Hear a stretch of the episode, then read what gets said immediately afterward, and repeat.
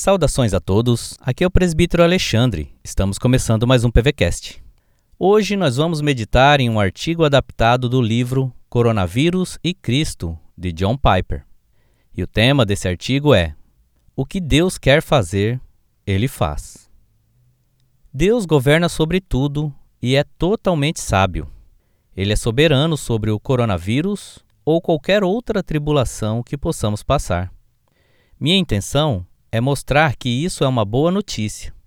Na verdade, é o segredo de experimentar a doçura de Deus em suas providências amargas. Dizer que Deus governa sobre tudo significa que Ele é soberano.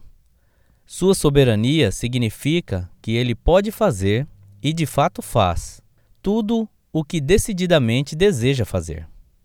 Eu digo decididamente, pois Deus, em certo sentido, deseja coisas que ele não leva a cabo. Ele pode expressar desejos que ele próprio escolhe não atuar. Nesse sentido, eles não são decisivos. Ele próprio não deixa que esse desejo ou vontade chegue ao patamar da realização. Por exemplo, considere o livro de Lamentações, capítulo 3, versos 32 e 33. Ainda que entristeça alguém, terá compaixão segundo a grandeza das suas misericórdias, porque não aflige nem entristece de bom grado os filhos dos homens. Ele nos entristece de fato, mas não de bom grado.